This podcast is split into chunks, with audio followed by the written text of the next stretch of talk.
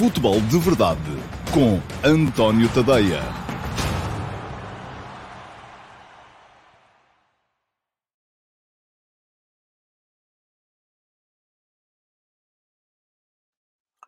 Olá, muito bom dia a todos, sejam muito bem-vindos à edição de hoje, que é segunda-feira, dia, deixa-me cá ver, 14 de março de 2022, é a edição número 557 do Futebol de Verdade e vai naturalmente olhar uh, fundamentalmente para aquilo que se passou na, uh, nos jogos uh, do fim de semana e aqui no fim de semana incluo também naturalmente o Benfica Vizela de sexta-feira. O Benfica empatou em casa com o Vizela 1 a 1, portanto começou logo a jornada a ceder terreno eh, para eh, não só quem está à frente, como quem está atrás.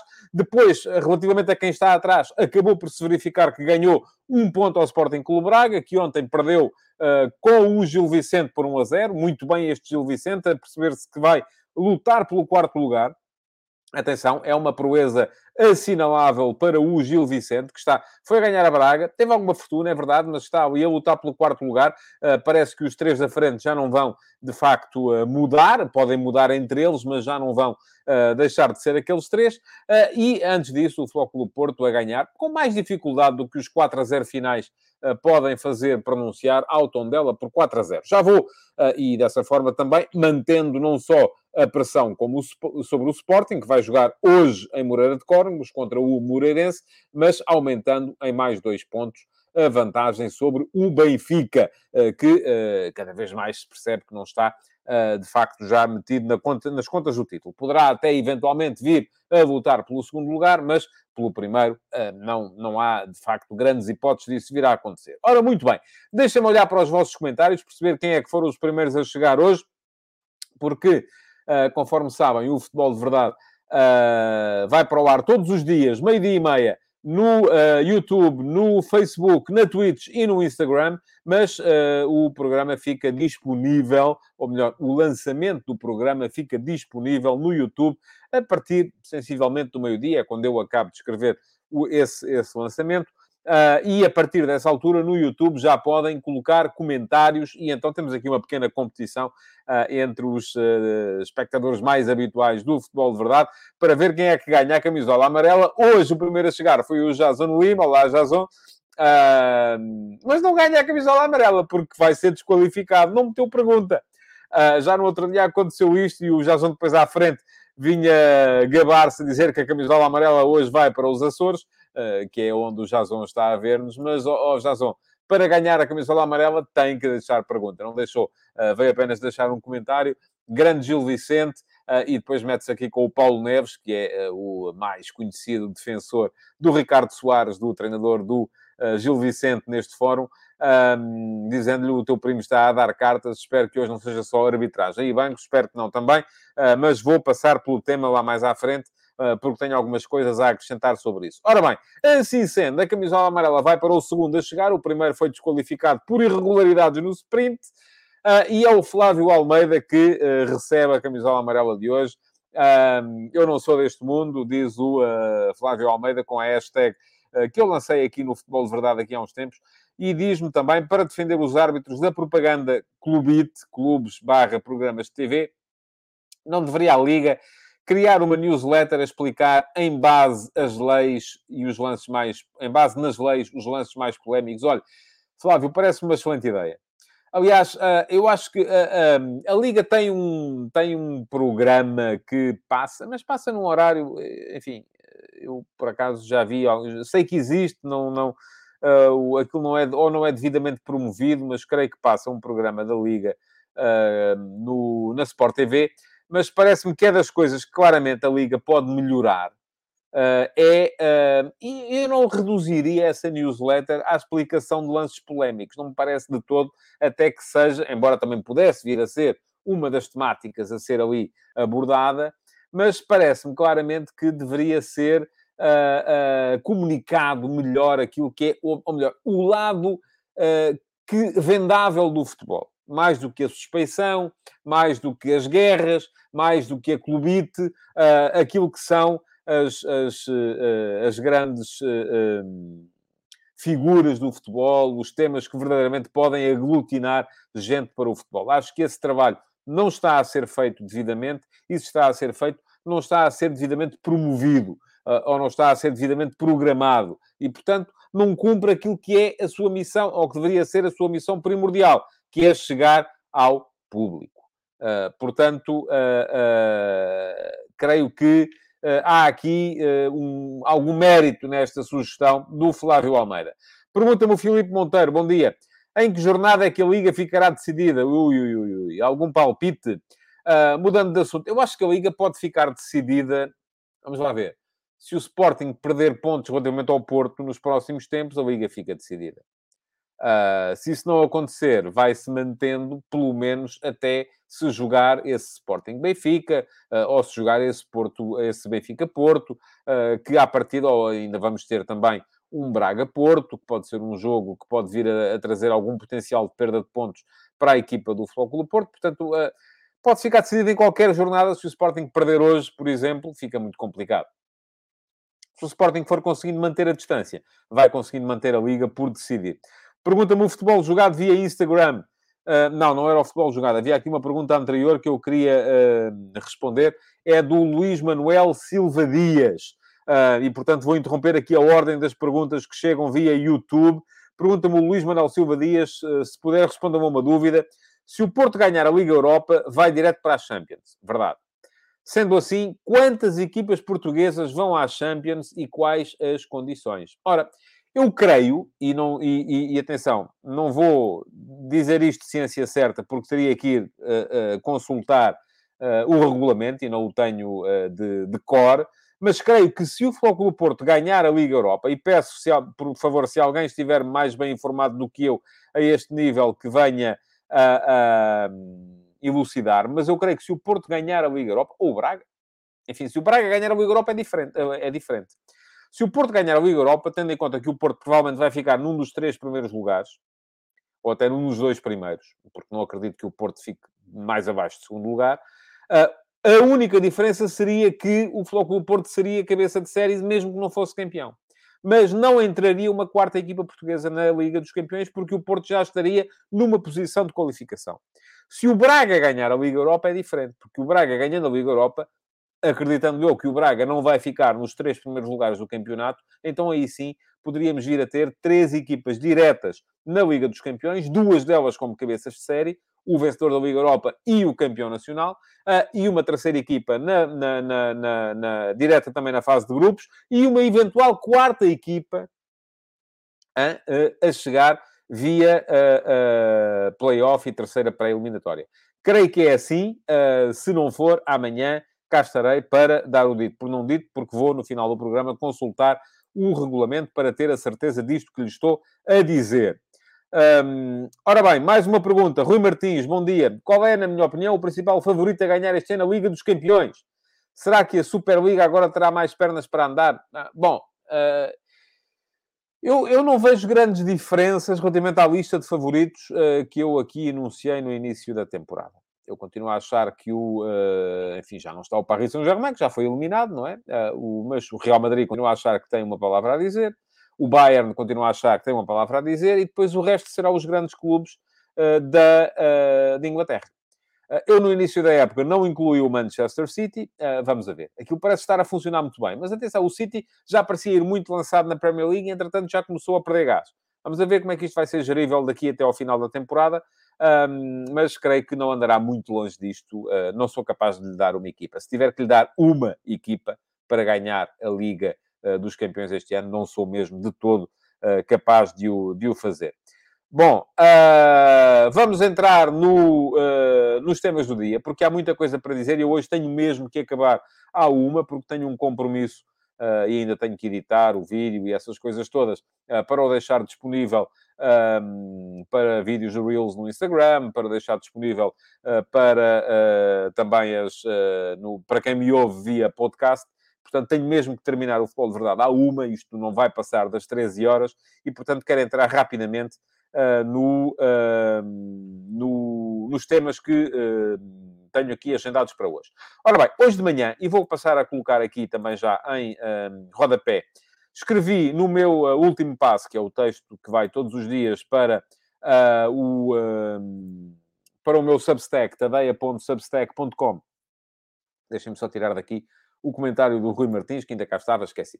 Bom, uh, estava a dizer, hoje de manhã escrevi uh, no meu Substack, no último passo, que vai todos os dias, uh, entre as 8 e as 9 da manhã, para o meu Substack, um tema de reflexão, uma, um, um, artigo de opinião, e hoje de manhã escrevi sobre o perdão da... da...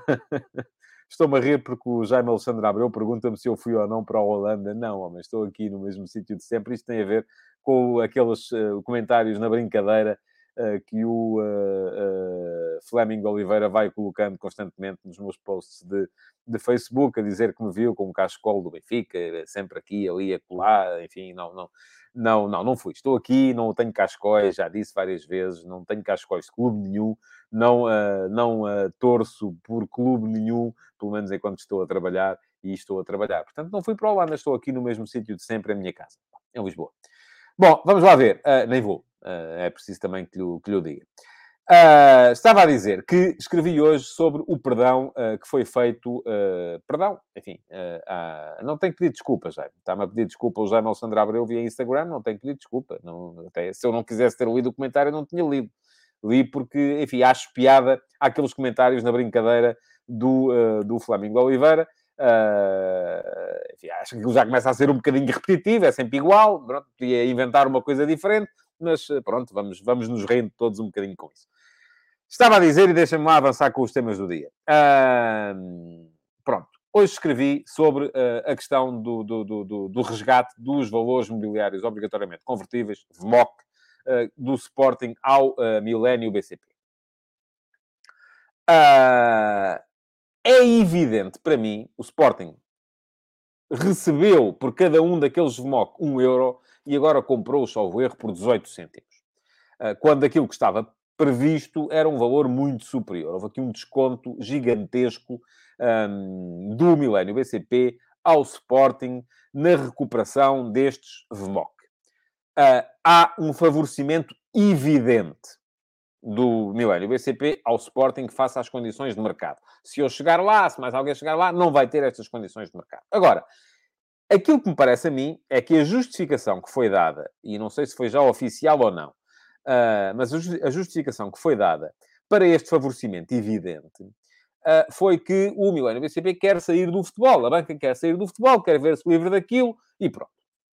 Agora, aquilo que me parece a mim também é que não era preciso fazer este desconto todo. Porque aquilo que o Milênio BCP tinha em mãos, estas VMOC, que, juntamente com as do, do novo banco, do antigo Banco Espírito Santo, poderiam conceder a quem as comprasse, se conseguisse depois mexer-se em bolsa, a maioria na SAD do Sporting, era um capital altamente apetecível. Portanto, eu percebo quando alguém tem um valor que quer despachar, precisa de o despachar, Uh, uh, uh, e tem todo o interesse em despachá-lo, e esse, esse valor não tem valor real no mercado, pode vender abaixo do preço. Agora, quem tem nas mãos um valor que quer despachar, precisa de o despachar, não é com certeza uma questão de liquidez, porque aqueles uh, 14 milhões de euros, salvo erro, uh, que aquilo valeu, não vão salvar, uh, não vão ser fundamentais para as contas do banco, mas a questão é que aqueles valores tinham um valor de mercado.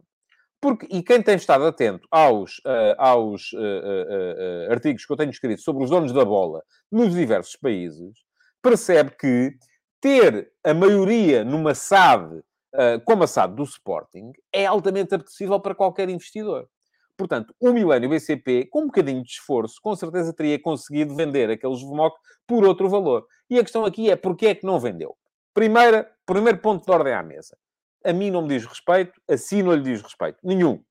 Porquê? Porque estamos a falar de um banco privado. Só diz respeito a partir do momento em que o banco foi intervencionado e recebeu dinheiros públicos. A partir desse momento, sim, passa-me a dizer respeito, mas não é como me dizia há bocadinho o meu amigo Zé Luís uh, no, no, no, Facebook. Então, mas uh, porquê é que misturaste aqui uh, a Câmara de Gaia com o Porto quando aquilo que estamos a discutir são perdões da banca? Não, não, eu não tenho nada a ver com os perdões da banca. A banca privada perdoa a quem quiser. Pena tenho eu que não me perdoa a mim as coisas quando tenho que perdoar. Ou quando poderia perdoar. Mas a banca perdoa a quem quiser. Deixe, aquilo a mim só me diz respeito em termos de cidadania a partir do momento em que enquanto cidadão e enquanto eleitor, houve intervenção do Estado e, portanto, o governo passa a ter alguma coisa a dizer sobre a forma como o banco gera o dinheiro. A partir daí, sim. E, portanto, aquilo, os perdões da banca em si não me dizem respeito nem a mim nem a vocês. Agora, se me vierem dizer assim, a, inimputabilidade dos decisores políticos face às benesses que vão constantemente dando a todos os clubes grandes, atenção, volto a dizer, a todos os clubes grandes, já me dizem respeito a mim e a vocês. Dizem-nos respeito a todos, porque somos nós que temos que os chamar à pedra enquanto uh, cidadãos e enquanto eleitores. E é por isso que eu acho que uh, esta questão do, do, do, E depois a questão é que as pessoas não estão para exercer o seu dever de cidadania. Não, porque colocam sempre uma coisa acima do seu dever de cidadania, que é a paixão pelo clube. E, aliás, eu previ isto e assim que eu larguei o texto no Twitter, no Facebook, seja onde for, logo apareceram os comentários, toda a gente que consegue ver, fazem-me lembrar aquele tipo que está a ver teu filho a marchar é uma anedota velha, mas uh, há uma, uma parada e vai um pelotão a marchar e o tipo, o filho vai com o passo certo, ele consegue dizer, é pá, vai toda a gente com o passo errado, menos o meu filho, uh, que vai com o passo certo. E, e estamos nisto. Estamos nisto porque toda a gente, eu já estava a prever que isto ia acontecer, quem é do Benfica acha que é uma vergonha a Câmara de Gaia ter uh, uh, beneficiado o Flóculo Porto na sessão do, do, ou na concessão do, do centro de estágio, e é uma vergonha o Milênio BCP ter perdoado agora ou ter feito um gigantesco desconto à, à, ao Sporting nos MOC. Quem é do Porto acha que é uma vergonha o BCP ter perdoado ao Sporting e é uma vergonha uh, o, o, o perdão de Manuel Ferreira Leite ao, ao, Benfica em termos de dívida fiscal, a aceitação de ações que não estavam cotadas em bolsa, o, a, a, presença do, do, do, do, da RTP ou dos capitais da RT públicos na, na, contratação de futre pelo Benfica, enfim, o, o, a questão da Câmara do Seixal, que não teve contrapartidas também mas o, já o que trata o clube deles já não lhe diz respeito. E quem é do Sporting acha que o Sporting só fez aqui um bom negócio e a vergonha é a Câmara de Gaia com o Porto e é a, a, a todas as outras coisas com o Benfica. Ora, muito bem vou-vos dizer uma coisa: os clubes, os decisores, os decisores sabem perfeitamente que não podem afrontar os clubes. E como não podem afrontar os clubes, vão-lhes dando benesses a todos. Tudo isto tem enquadramento político. Tudo isto teve enquadramento político na devida altura. E tudo isso, o enquadramento político foi sempre o mesmo. Foi, deixem-me lá estar de bem com, com este clube, para os adeptos deste clube poderem vir a, a, a ter a, simpatia por mim e eu poder vir a ganhar em votos. Pronto, diz-me o Vasco Batista e o Estádio do Braga. Há de haver tudo e mais alguma coisa. Tudo e mais alguma coisa. Porquê? Porque, e, e, e pergunta-me o João Lopes, uh, que é, deve, é, é, como o meu amigo José Luís também me disse, também é portista, eu ainda não consegui foi perceber o que é que perdões de bancos pagos por nós têm a ver com a Câmara de Gaia. Oh, João, porque a Câmara de Gaia também tem fundos públicos ou não tem? A mim o que me diz respeito são os fundos, é, é a utilização de fundos que são públicos em benefício de clubes. O Flóculo do Porto está a pagar por mês, durante 50 anos, pela utilização do centro de estágio de Gaia, que os outros tiveram que pagar, está a pagar por mês um valor com o qual eu não consigo arrendar um, um, uma mesa de trabalho em Lisboa. São 500 euros por mês. Agora, se acha que isto não é favorecimento, e como é que este favorecimento teve enquadramento político? Teve, porque na altura o Rui Rio que era presidente da Câmara do Porto, tinha uma atitude hostil, até demasiado hostil, se querem saber a minha opinião, face ao Flóculo do Porto. E então o Luís Filipe Menezes, presidente da Câmara de Gaia, tentou ir buscar um capital político que lhe servia ou que lhe vinha do facto de auxiliar o Flóculo Porto. É igual, é tudo igual. São uh, questões. Uh, a mim não me diz respeito nenhum se vem o dinheiro da banca privada. Se a banca privada quer perdoar a este clube e não perdoar àquele, é com a banca privada. A partir do momento em que há dinheiro público envolvido e há fundos públicos envolvidos, passa a dizer-me respeito. E passa a dizer-vos respeito a vocês também. E é por isso que vocês uh, não exercem o vosso direito de cidadania como deve ser, a partir do momento em que acham sempre que é uma vergonha tudo o que tem a ver com os outros clubes, mas quando é o vosso clube já não. Pronto. Mas isto é uh, a questão uh, que já estamos habituados relativamente ao futebol português. Toda a gente acha que o seu clube é absolutamente impoluto e toda a gente acha que os outros é que são corruptos, uma vergonha, isto e aquilo e aquilo. Isto está sempre à vista e enquanto isto for assim, enquanto vocês não exercerem o vosso direito de cidadania de forma idêntica para todos os clubes, não há maneira nenhuma das coisas poderem andar para a frente. Uh, Diz-me o Pajó, calma, muita calma, se quiser, arranje vários meses, muito mais, várias, deve ser casas, muito mais baratas no centro de Lisboa, abaixo de 500 euros por mês, venham, venham de lá elas. Ah, em condições, mas venham de lá elas, ó Pajó. Pode mandar por mensagem privada. Uh, olha, eu pago muito mais do que isso de renda de casa, portanto, está a ver? E não tenho uma casa assim muito grande. Bom, vamos lá, uh, vamos continuar. Uh, a propósito, ainda acerca desta questão da, da Clubite, uh, deixa-me só ler aqui alguns comentários. O Carlos Oliveira diz: já todos foram favorecidos, ninguém tem razão para falar do vizinho, essa é que é a verdade. Sim, senhores. Pedro Roque Pimentel, desculpa, mas como sportinguista não percebem quem deve votar agora por causa das VMOC no PS. Oh, oh, homem, você vota em quem quiser. Eu acho que é absolutamente irrelevante. Uh, não, a questão aqui não tem a ver, não tem a ver com, com, com votar neste ou naquele, tem a ver com responsabilizar os decisores políticos e os decisores políticos responsabilizarem os, os gestores públicos por estas coisas. Agora, depois, vem-me dizer assim, mas há um partido que é melhor do que os outros nisto? Não, não há. Estamos a falar de pessoas a nível individual. Carlos Guiz, é que dada a inflação na vida generalizada dos portugueses, todos podem renegociar para metade todos os seus compromissos bancários. E não para... Bem, enfim, isto ia ser uma, uma continuação. Diz o Tiago Soares, pode referenciar que o Luís Filipe Menezes é sportinguista. É verdade.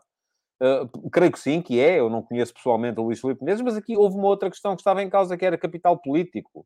É que vocês, como não têm interesses nestas coisas, não têm dinheiro a entrar, dinheiro a sair, veem tudo em função do clube. É como se o jornalista que é deste clube agora de repente tenha que decidir ou tenha que avaliar em favor daquele clube. Não, não tem. Aqui, no caso da Câmara de Gaia, foi claramente uma questão de capital político face à, à, à, à questão uh, do, do, do, do, da Câmara do Porto. E diz-me o João Lopes, tem fundos públicos? Tem. Não tem? A Câmara de Gaia é gerida em, em interesse dos gaienses. É favorecimento querer ter um clube grande. Oh, está bem, eu também lhe posso dizer. E o Milênio BCP é gerido em função do interesse dos seus acionistas. Pronto, é igual. Ter um clube grande a dinamizar a imagem de uma cidade, acha, acha realmente, quer mesmo seguir esse caminho? Muito bem. Uh, não me parece que seja, uh, que seja portanto, para os gaienses está toda a gente de acordo, está certo. O que é que você quer? Um referente público sempre que é feito um negócio com a banca?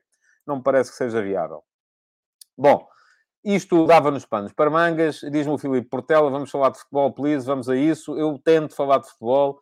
Uh, a esse propósito, ainda ontem partilhei uh, nas minhas redes sociais uma espécie de desabafo uh, que teve a ver com um texto que eu publiquei no fim de semana sobre o Estoril. Um, o Estoril conseguiu, o Estoril uh, foi bicampeão da Liga Revelação, do Sub-23. Um, está ali a ser desenvolvido um projeto muito interessante ao nível da formação, sobretudo quando ainda recentemente vimos o Vitória Sport Clube a dizer que se calhar ia ter que acabar com a equipa de Sub-23 uh, para poder Uh, uh, para poder uh, pagar o projeto. Ora, o Estoril tem uma equipa de sub-23 que ganhou já duas vezes seguidas o campeonato e tem lucro. Está tudo explicado no texto. Um, falaram pessoas do Estoril naquele texto também, e depois, uh, de facto, o engagement que a coisa teve foi absolutamente ridículo, de baixo, uh, porque uh, as pessoas só se interessam, passam a vida a queixar-se, a dizer, ah, e tal, eu quero é... nunca dizem nada dos pequenos, são sempre os três grandes, nunca falam de, de, de, de outras coisas, são sempre os mesmos, mas depois, quando a gente faz coisas sobre os pequenos, ou sobre os não tão grandes, um, aquilo que acontece é que ninguém liga nenhuma. Uh, e uh, depois, a não ser que venham para lá falar sobre os três grandes, como acontece, é, arranjam todos os pretextos e mais algum para poderem chegar lá e uh, virem dizer que o A é favorecido, o B é favorecido, o D é corrupto, o C é isto, o outro é aquilo. Bom, enfim, um, é um problema que temos na nossa, é um problema social que temos na, na, em Portugal, uh, e que é preciso atacar. É um problema de cidadania, volto a dizer. E uh, não vou responder a mais. Escusam de continuar, ou melhor, se quiserem continuar, podem continuar. Não vou responder a mais comentários de gente do, do, do Sporting que acha que são todos beneficiados menos o Sporting, de gente do Benfica que acha que são todos beneficiados menos o Benfica e de gente do Porto que acha que são todos beneficiados menos o Porto. Não dou mais para esse peditório. Continuem a comentar se quiserem, eu não dou mais para isso. Bom, Observatório do Futebol voltou a dar uh, uma. Uh, uma moralzinha ao futebol português uh, esta semana. O estudo que foi publicado hoje, e sai um estudo todas as segundas-feiras, um, veio mostrar que uh, em valores de transferências desde julho de 2017, a Liga Portuguesa é aquela que tem uma balança de pagamentos mais favorável, tem entre o valor que gastou e o valor que recebeu em 5 anos, tem um lucro de, 1 milhão, uh, de 1.147 milhões de euros, assim é que é, porque gastámos 527 uh, milhões de euros e recebemos em transferências para o estrangeiro uh, 1.674 milhões, é a liga mais beneficiada pelo mercado em todo o mundo. É a liga mais beneficiada pelo mercado em todo o mundo e, no entanto, os nossos clubes estão como estão a precisar de benesses públicas e de uh, uh, e de perdões de dívida, como estão a ver. Portanto, aqui alguma coisa está mal também, e, é nos, e vocês que são sócios, aí também podem, de facto, começar a olhar e perceber o que é que está mal na gestão dos vossos clubes. Preocupem-se mais com isso e menos em encontrar uh, problemas na gestão dos rivais. Ora, um, Portugal está à frente nesta tabela do Brasil, que aparece em segundo lugar, com 1.021 milhões de euros uh, de lucro, e a Holanda aparece em terceiro, com 742 milhões de euros de lucro. Ora, uh, aquilo que isto me chamou a atenção foi por isso, pelo facto dos clubes portugueses depois estarem todos em situação uh, de penúria, e os clubes holandeses, como eu vou mostrar uh, nos donos da bola desta semana, que vai ser dedicado aos clubes da Holanda, uh, estarem todos em situação mais ou menos tranquila. E, atenção, têm menos lucro do que nós na balança de pagamentos das transferências.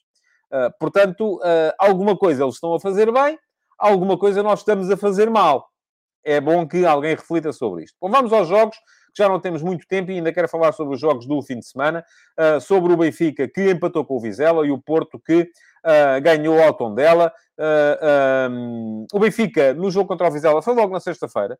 Apareceu com o Lázaro ao lateral direito em vez do Gilberto, com o Morato para dar descanso ao Otamendi, com o Diogo Gonçalves em vez do Everton na frente. Eu continuo a achar que Diogo Gonçalves na frente não dá, ele é lateral, não é extremo, mas pronto, continua o Nelson Veríssimo a insistir com ele naquela posição e a produção dele foi uh, baixa. Também é verdade que o Benfica foi muito condicionado pelo facto de ter visto o Tarab expulso logo aos uh, 6, 7 minutos. É bem expulso, é preciso dizê-lo, não há uh, nada a acrescentar a esse respeito, esteve bem o VAR nesse, nesse caso.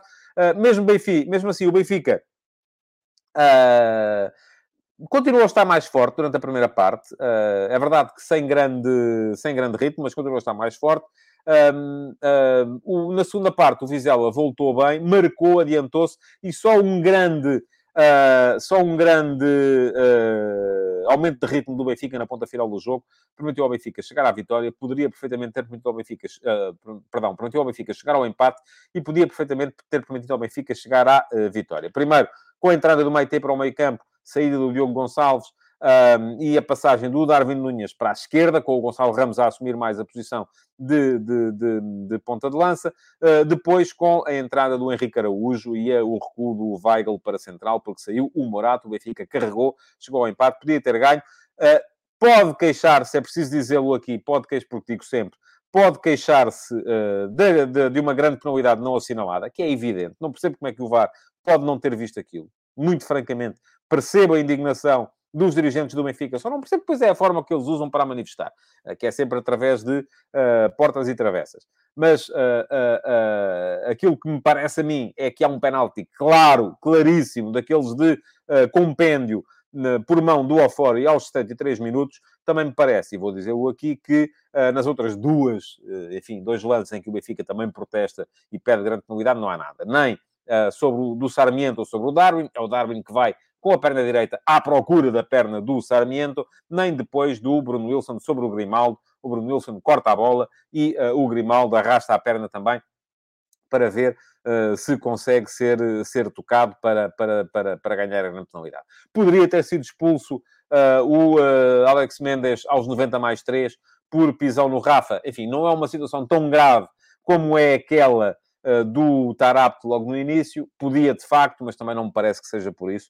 Uh, o jogo estava a acabar. Não há de ter sido, com certeza, por aí uh, que o Benfica deixou de ganhar o jogo. Agora, a grande novidade para mim é evidente. E volta... Isto para mim volto a dizer, e pergunta-me aqui o Jason Lima, se o Benfica será o mais prejudicado dos três grandes. Não sei, não faço essa contabilidade, não tenho maneira de fazer essa contabilidade. Essas histórias das ligas das verdades que andam para aí, em que somam, como há um penalti, somam dois pontos, como há, enfim, não, isso para mim não existe, eh, porque o penalti pode ser marcado ou pode não ser marcado, uma expulsão pode dar uma coisa ou pode dar outra, portanto, não, não consigo transpor estas coisas para pontos.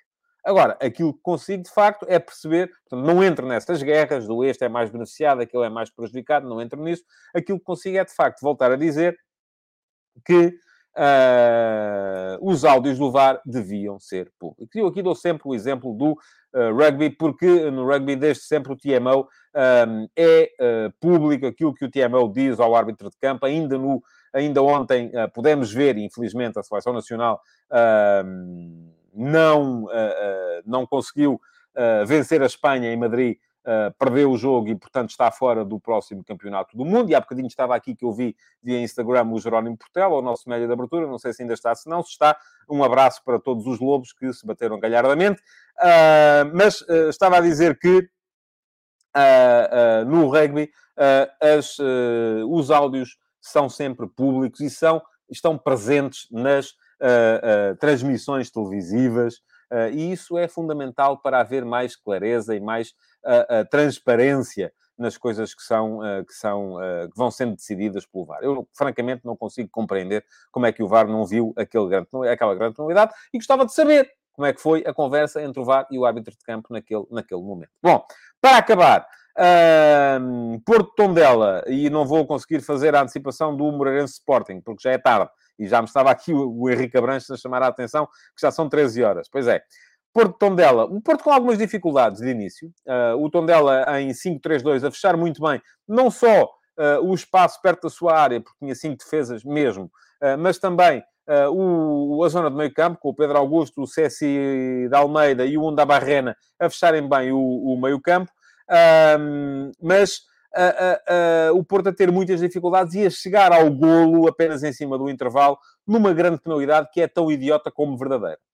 Uh, é penalti, é bom que se diga, é penalti, claro. Não, não percebo como é que alguém pode vir protestar uh, contra a marcação daquela grande penalidade. O, o Sanha vai tentar uh, chutar a bola, mas vai à bruta e não consegue chutar a bola e chuta no pé do Taremi. Ai, o Taremi já estava no chão. Ai, a bola não ia para ele. Enfim, em relação a isso, nada a dizer. É o que é. Não é permitido pontapear o pé do adversário. E foi isso que fez ali. E com violência. E deve ter doído, deve ter magoado. É como se sem bola, e eu já vi isso acontecer várias vezes, um jogador dentro da área chega e der um murro no outro dentro da área. É penalti. Quer lá esteja a bola, quer não esteja. É assim que a coisa funciona. Uh, era para tentar jogar a bola? Era. Devia ter tido mais cuidado. Penalti, sem dúvida nenhuma. Depois, uh, parece-me que o Porto um, não, foi, não foi brilhante. E diz-me aqui o Paulo Souza que o penalti é claro, mas a expulsão não devia ser. Também não concordo consigo, Paulo.